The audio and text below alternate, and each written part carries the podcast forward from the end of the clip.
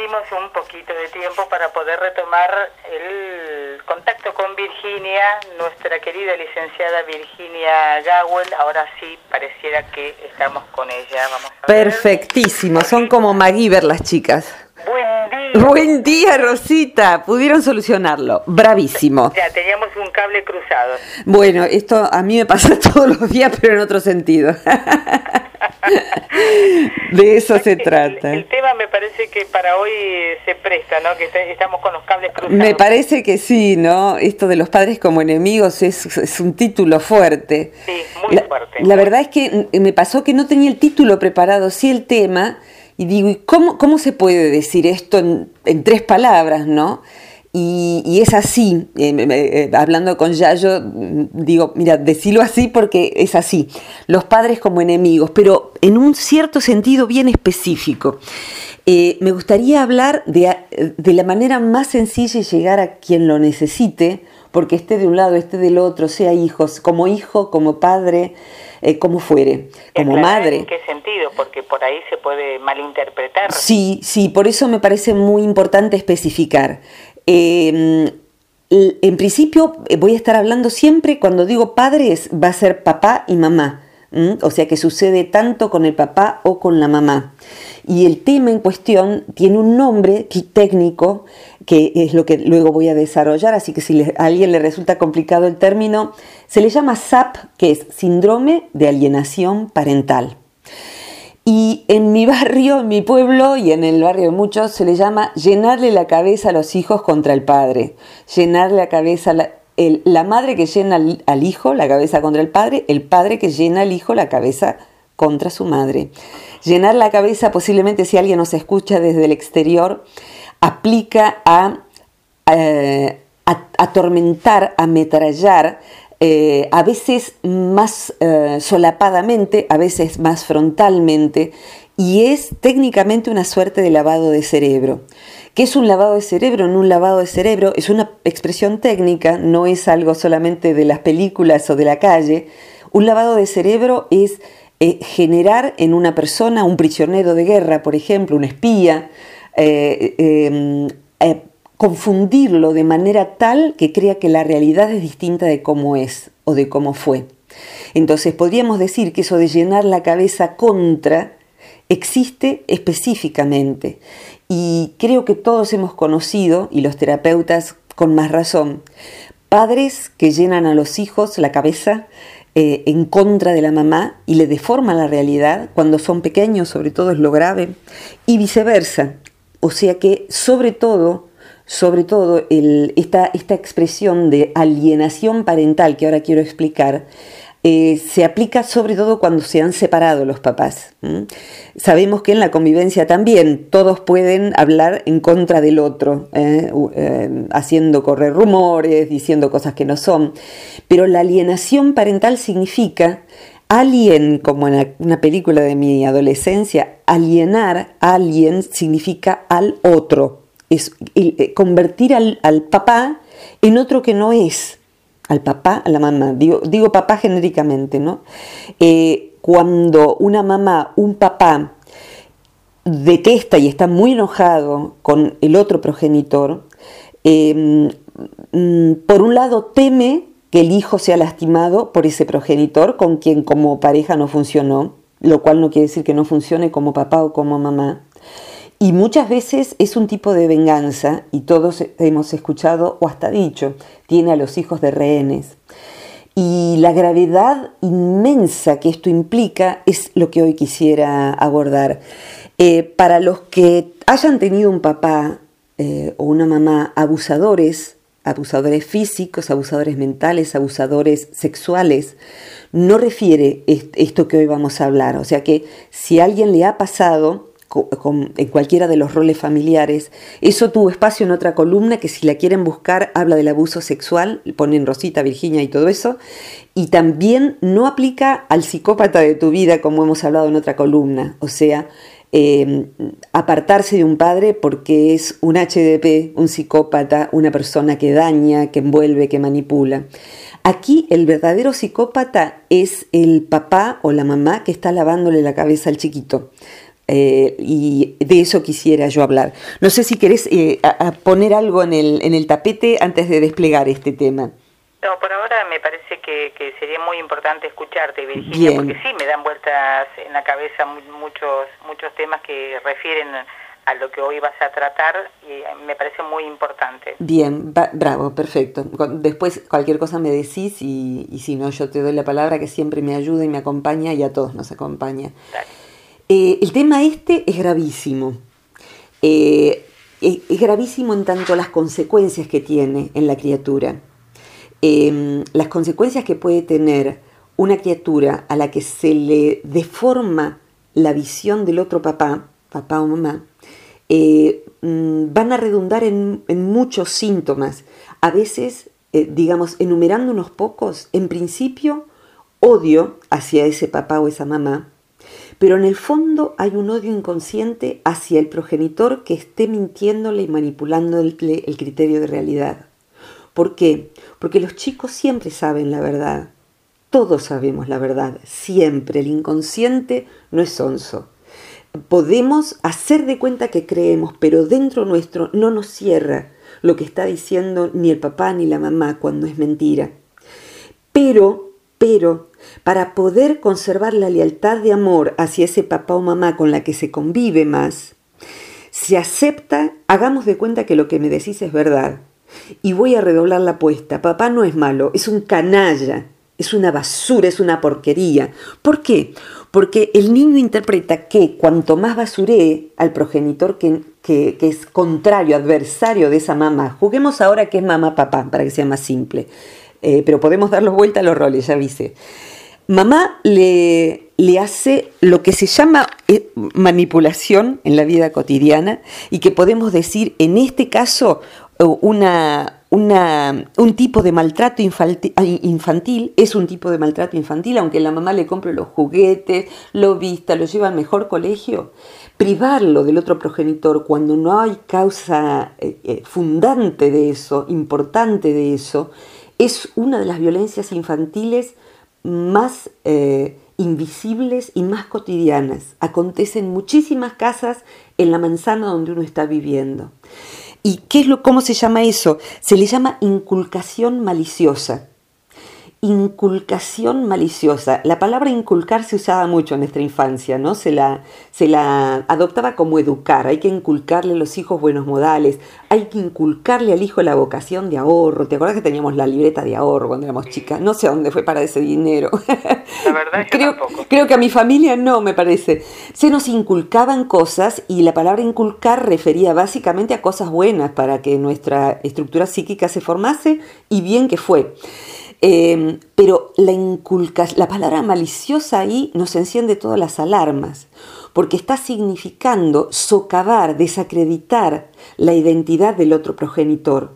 Y eso puede ser de una manera muy brutal, decir, decir cosas tremendas. Eh, hay denuncias, por ejemplo, de abuso sexual respecto del progenitor, eh, que son falsas, son simplemente para quitarle a la madre o el padre sus hijos, la tenencia.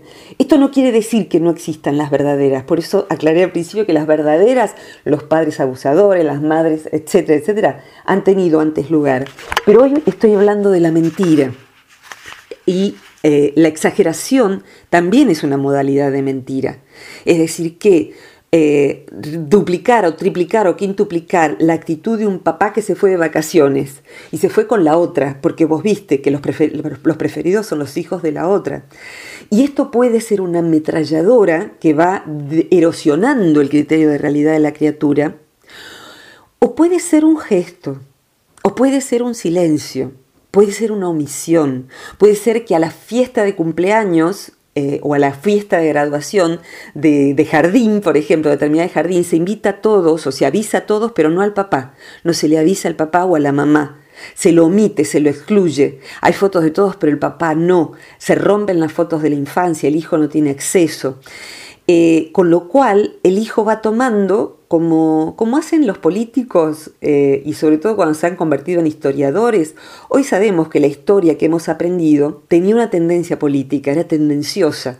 Entonces esa tendencia nos fue inculcando una manera de ver la historia de nuestro país y esto sucede en todos los países. Y ahora vamos viendo otras versiones de eso mismo que en la, en la educación infantil nos enseñaron que era de esta manera. Entonces de pronto cuando encontramos que un Sarmiento, para el que no sepa, el prócer eh, ideal de la infancia y que le hemos cantado el himno a Sarmiento, también pasaba cuando facturaba al Estado, facturaba las orgías que tenía y con el nombre orgía nomás, ¿eh? no las disimulaba, porque era natural, el hombre tenía que desahogarse en otros países cuando viajaba en aquella época se entendía que, así era, nos parece raro que el padre de la educación, que tenemos ahí el busto de él en hierro, sea también ese otro. Entonces... Te han puesto eh, de penitencia. Exactamente. Entonces, viste, ahora uno dice, ah, era un ser humano entonces, y te, tenía un montón de hierros. Bueno, hay veces en que recién de adulto podemos ver quién era papá, quién era mamá. Y quien tenga al papá o a la mamá de enemigo, y ya sea grande y esté escuchando esta columna y no haya sido por algo que les conste que realmente fue tremendo y que les hicieron, estaría bueno revisar la historia, como revisar la historia de nuestro país, ¿no? Em, cuando esto sucede, porque cuando esto sucede de niño, voy a volver unos pasitos atrás, decía que tiene consecuencias muy graves. Una es el odio secreto hacia el progenitor que lava el cerebro y el odio manifiesto hacia el otro progenitor, con lo cual uno en verdad se queda huérfano. No tiene papá, pero la que tiene como mamá, siguiendo la idea que fuese mamá la que llena la cabeza, tampoco es su mamá, su mamá verdadera, su mamá completa, es mi secuestradora. Como secuestradora la tengo que querer y la tengo que obedecer. El niño tiene una lealtad eh, profunda hacia quien está destinado a salvarle la vida. ¿Qué quiere decir salvarle la vida? Me va a dar de comer, me va a abrigar y si estoy enferma me va a tener que cuidar. Entonces le voy a ser leal al papá o a la mamá que más esté visiblemente eh, preservando mi supervivencia. ¿Necesitas que diga que yo odio a papá? Yo odio a papá. ¿eh? No importa, todo lo demás no me importa. Eh, por ahora porque necesito sobrevivir. Pero el inconsciente del niño entonces desarrolla, miren ustedes, ¿no? Quienes estén escuchando, odio hacia el progenitor al que se ha inculcado odiar, odio hacia el progenitor que está inculcando y odio hacia sí mismo. ¿Por qué? Porque uno es un desleal y una porquería.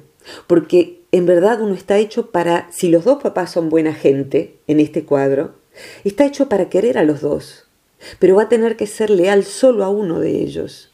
Entonces va a ser desleal a uno de ellos, con lo cual uno se convierte en una basura, en una porquería respecto para la visión de sí mismo.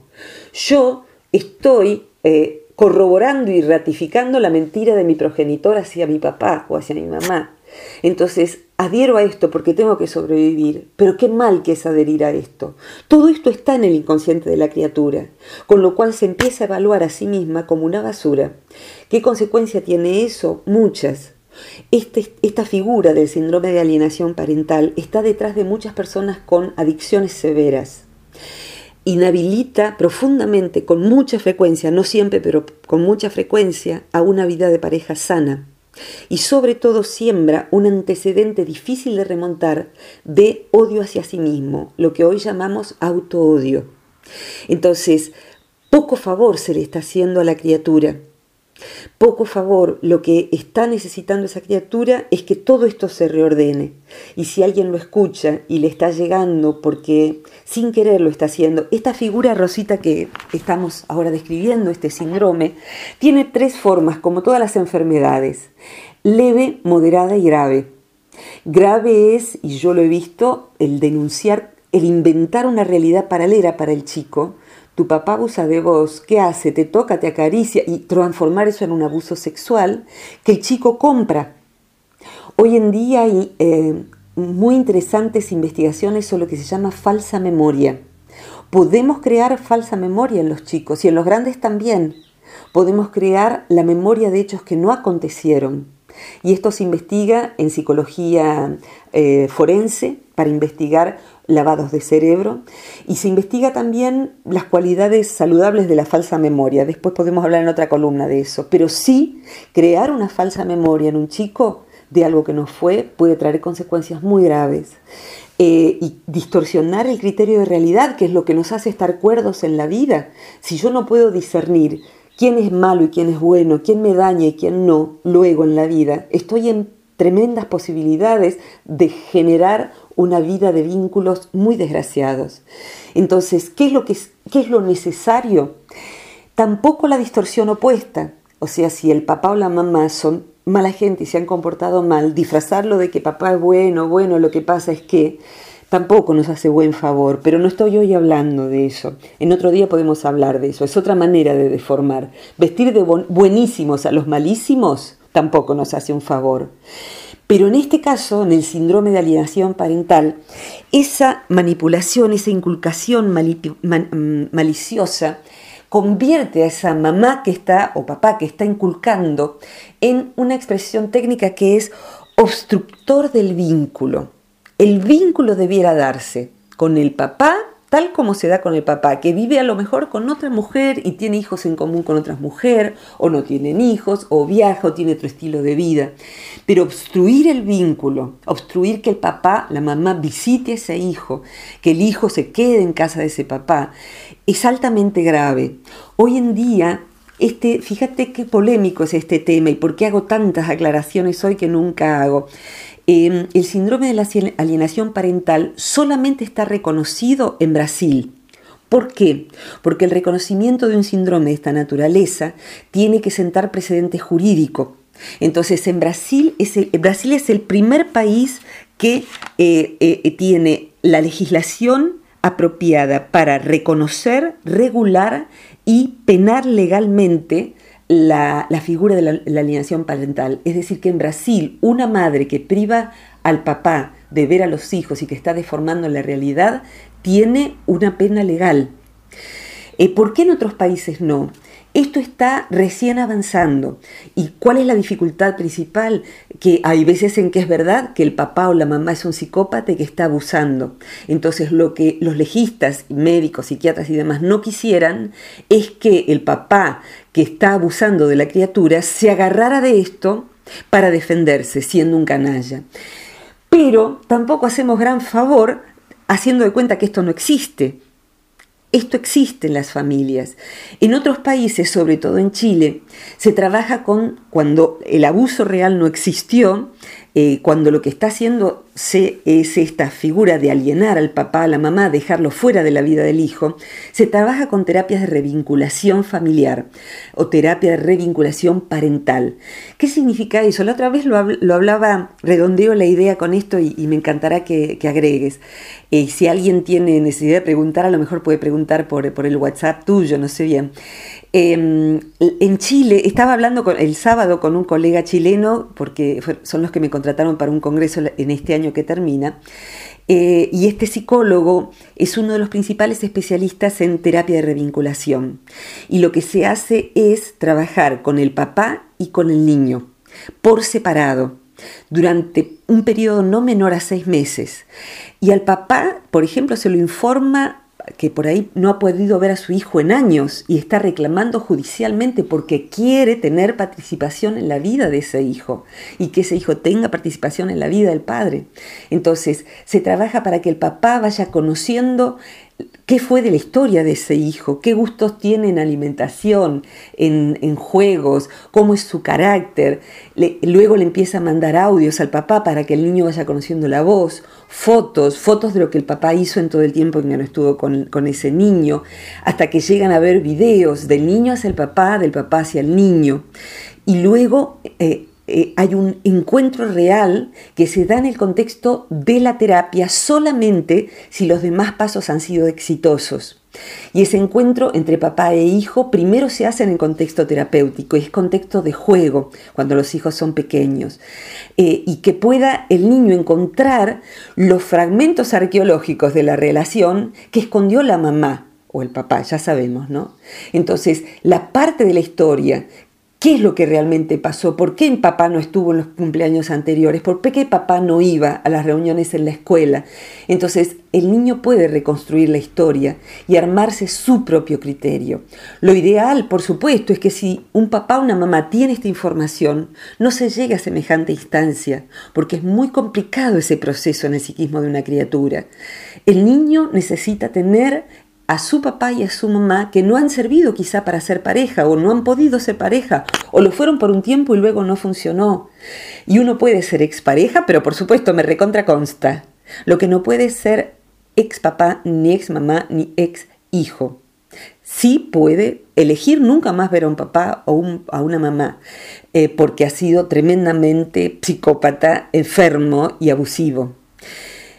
Diría una última cosa antes de, por favor, pedirte que, intervengas. Eh, esto que vemos en los niños también se ve en adolescentes y chicos jóvenes en donde una de las en donde el progenitor que hace esta inculcación maliciosa eh, genera una lealtad aún en la adultez y en la adolescencia.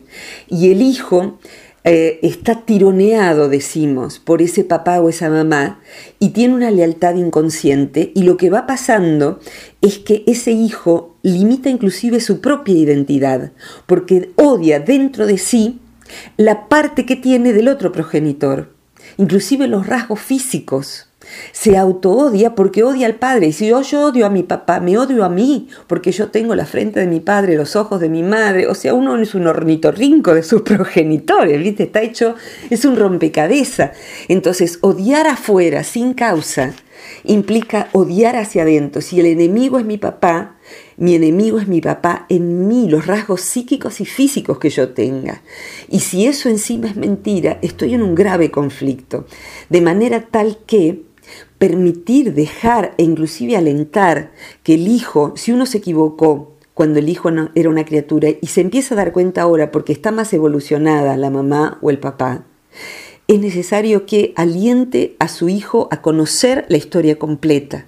Y para eso esa persona va a tener que hacer terapia, la mamá o el papá, para amigarse con la historia y para admitir que ha ejercido esta inculcación maliciosa por ignorancia por ignorancia, de manera tal que eh, tomar a los hijos como cómplices, inclusive a veces se ha tomado como cómplices a la familia, a la familia eh, eh, materna, si es la mamá la que ejerce esto, a veces a los amigos, que refrenden, certifiquen que el otro es un HDP, es un hijo de mil putas. Entonces, todo ese núcleo de afecto toma partido y ayuda a excluir a ese otro. Entonces, eh, admitir que se hizo esto y darle al hijo la posibilidad. Esto sucede, ¿sabes?, cuando el hijo tiene conductas suicidas, cuando el hijo tiene conductas autoagresivas, cuando el hijo tiene eh, em, autolesiones, por ejemplo, cortajearse, trastornos alimentarios, que son parte de los patrones adictivos, vínculos de violencia en la pareja, adicciones. Entonces allí de pronto la mamá se encuentra o el papá se encuentra entre algo monstruoso para resolver y ahí tiene que revisar la propia historia y de pronto tiene que admitir que por la herida que tuvo obró de esa manera y ahí hace falta un largo proceso de reparación. Entonces si alguien escucha esto y está a tiempo de que eso no se produzca, pida ayuda, pida ayuda.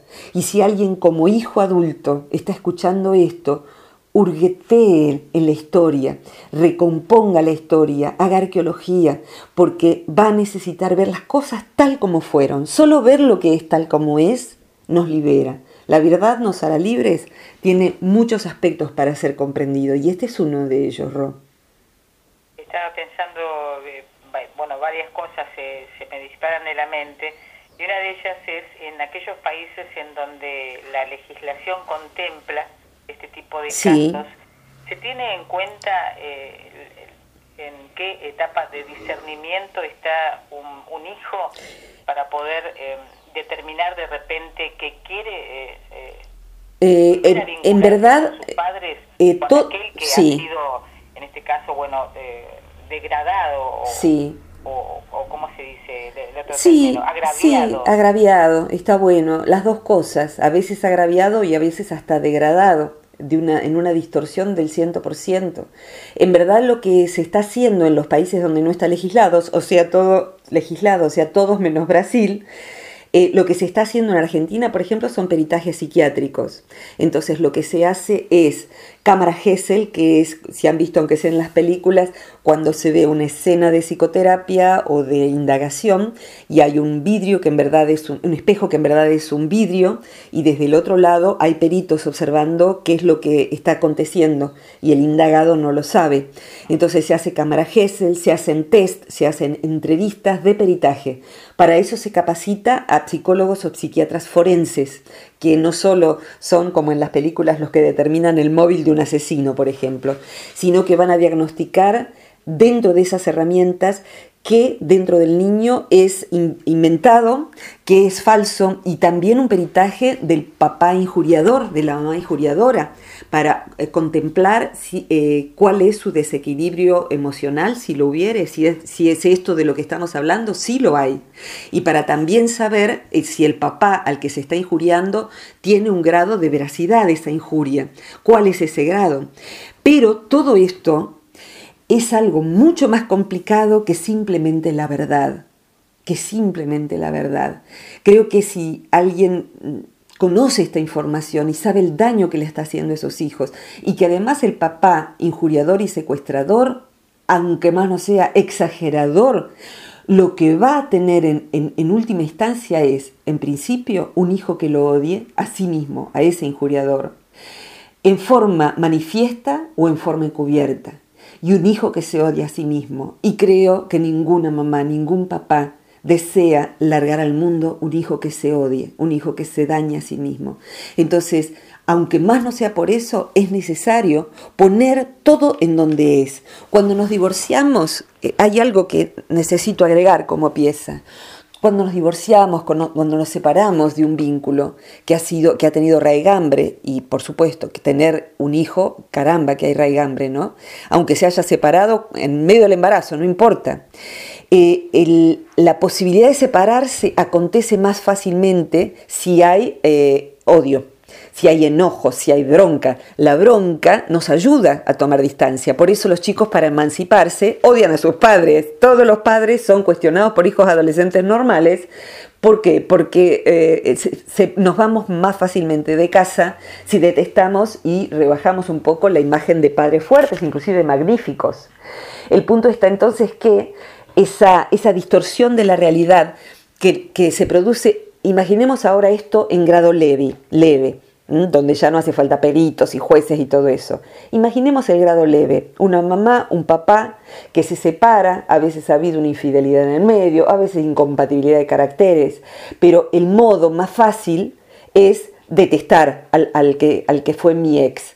Eh, el punto está en que esa, ese odio inicial que sirve para separarse emocionalmente y decir es más fácil perder a alguien que detesto que a alguien que adoro entonces, pasado el tiempo inicial, es necesario poner todo en su lugar. Y es mucho más digno si hablamos de este síndrome en forma leve. Aún para uno, imaginemos que fuera yo. Yo no tengo hijos, elegido no tenerlos, pero imaginemos que yo tengo un hijo con alguien de quien me he separado y estoy muy enojada y estoy realmente furiosa y el tiempo pasa. Eh, lo que yo puedo hacer es, inclusive por mí misma, darme cuenta de si el otro fue un buen hombre, decir, la verdad que sí, hice una buena elección, era un buen hombre, no pudimos remontar la pareja, no pudimos estar juntos y hemos tenido un hijo, pero fue un gran hombre, aunque no haya podido ser la pareja. Esto es bueno inclusive para la propia persona, porque me, es si, si esta es la realidad, estoy mucho mejor parada en decir, elegí un buen hombre, pero no fue posible, que decir fui un idiota que eligió una porquería de persona y encima tuve un hijo con él, que ahora tengo que lidiar con eso. La realidad tiene que ser la realidad en todos los planos. Te diría que la psicología, Ro, está pujando, en, en la psicología de vanguardia se está pujando por la verdad Fíjate vos, la verdad en, alguien, en un paciente moribundo, por decirle la verdad. En una paciente con una enfermedad difícil, decirle la verdad. En el chico adoptado, cuando nosotras éramos chicas, no se decía el chico adoptado todavía que era adoptado. Hoy en día todos sabemos, hay que saber la verdad. Padre desaparecido, hay que saber la verdad. Entonces, la verdad nos hará libres. Y en este caso también si una mamá o un papá advierte que está denigrando al otro progenitor, aunque sea con un gesto, ¡ja! venís de lo de tu padre, eso no tiene que ser, no tiene que ser. Evidentemente perdón por Por favor, no es interrupción, por favor. Evidentemente, la persona que llega a esa instancia de agraviar la figura del otro progenitor no está pensando en el daño psicológico que le hace a su propio hijo. No, no, y hay veces en que eh, cree que le está haciendo un bien, porque como a mí como mamá, con, perdón, como esposa, como pareja, me dañó, me metió los cuernos, lo que quieran, eh, por inmadurez, porque éramos chicos, por lo que sea. Entonces quiero evitarle a mi hijo que pase por lo mismo. ¿eh? Quiero evitarle a mi hija que tenga contacto con ese, que se juntó con esa, ¿no? Y ahora tiene esos otros hijos.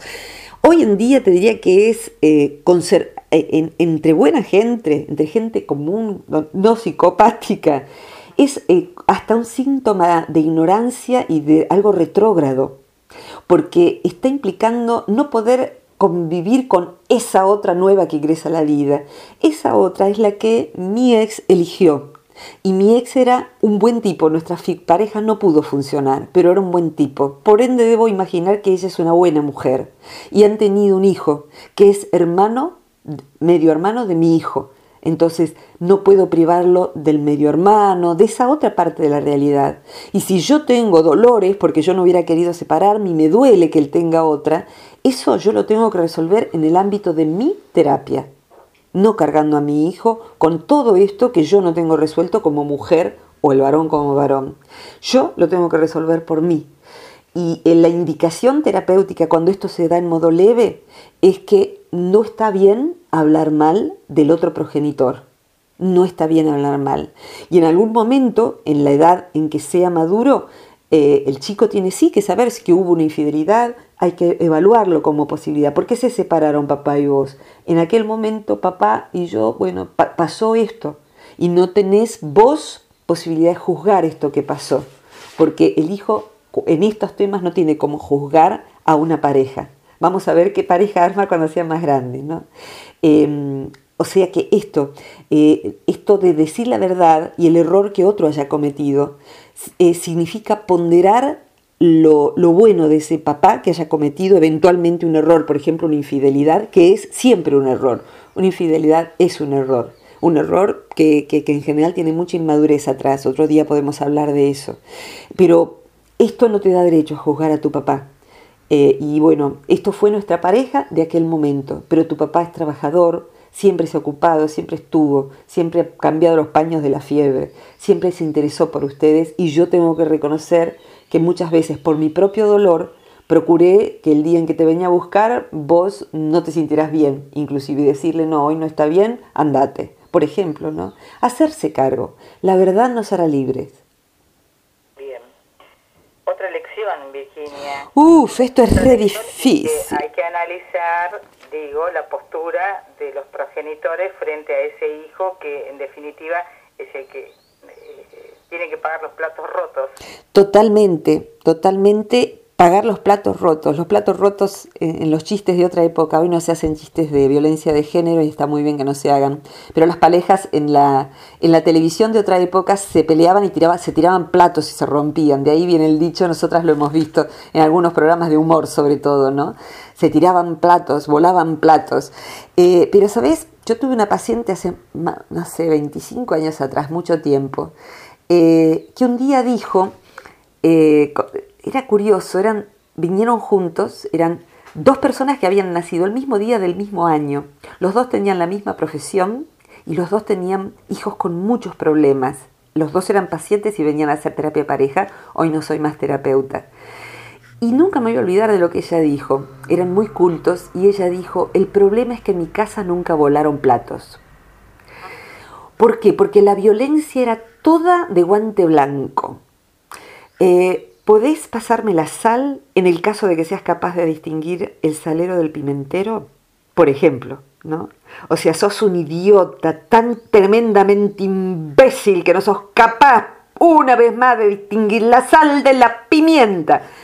Eso era lo que sucedía así con esa ironía y esa sonrisa cínica. Entonces, los chicos, ¿qué veían? Veían que el papá pasaba el salero.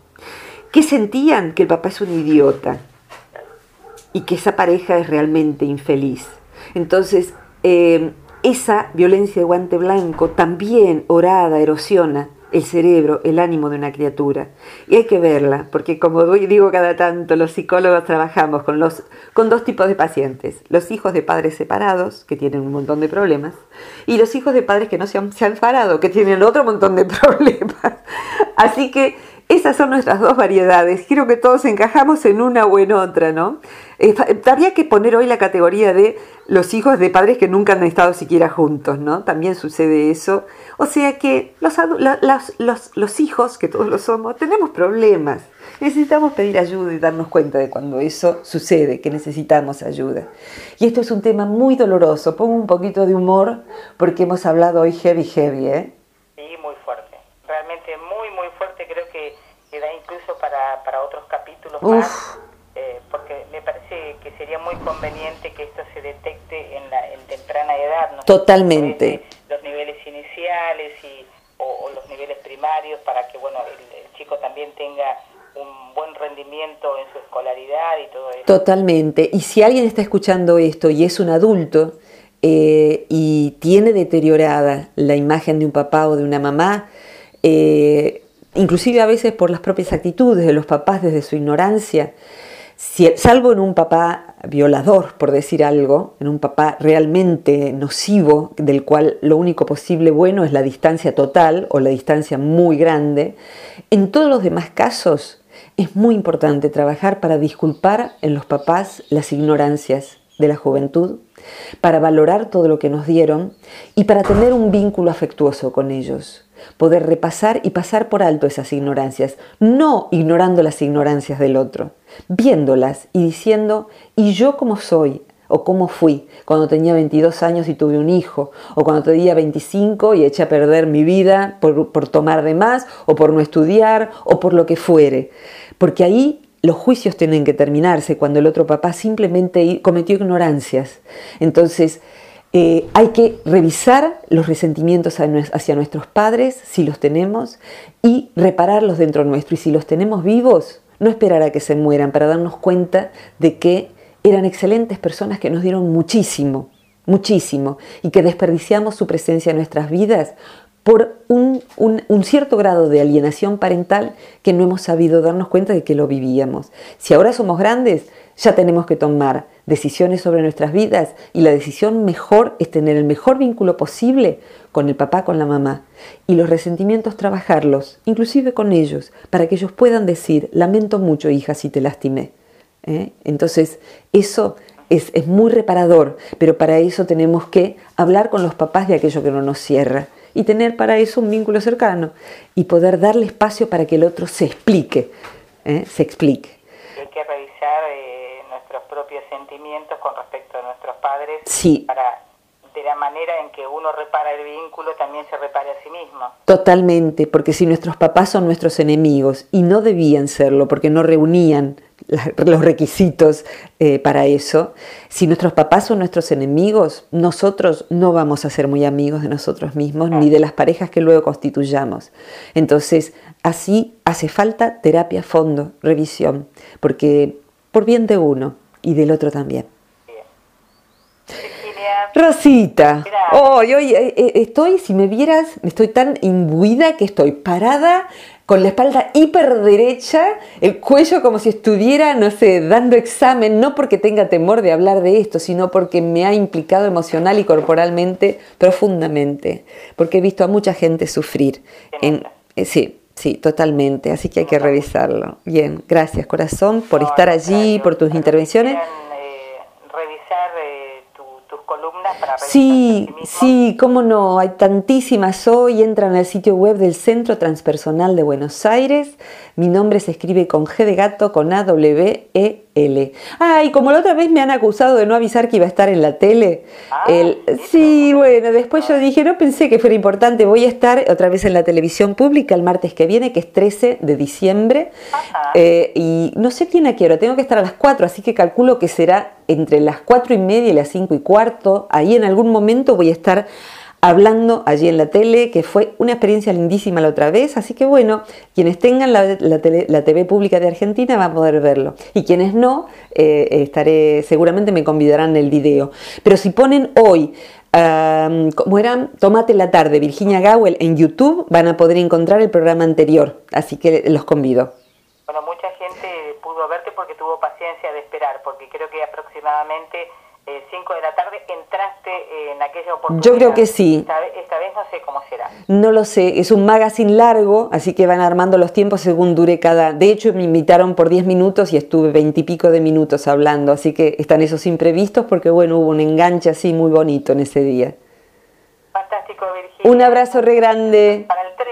Eh, el martes 13 de diciembre, exactamente. Un abrazo recontra grande, Rosita, para vos y para todos, para Yayo, para todos los que están escuchando. Muchas gracias. Muchos cariños. Hasta la próxima. Un tema fuerte pero sustancioso. Uy, sí. Beso, beso. Hasta pronto. Gracias. Buena semana. Igualmente.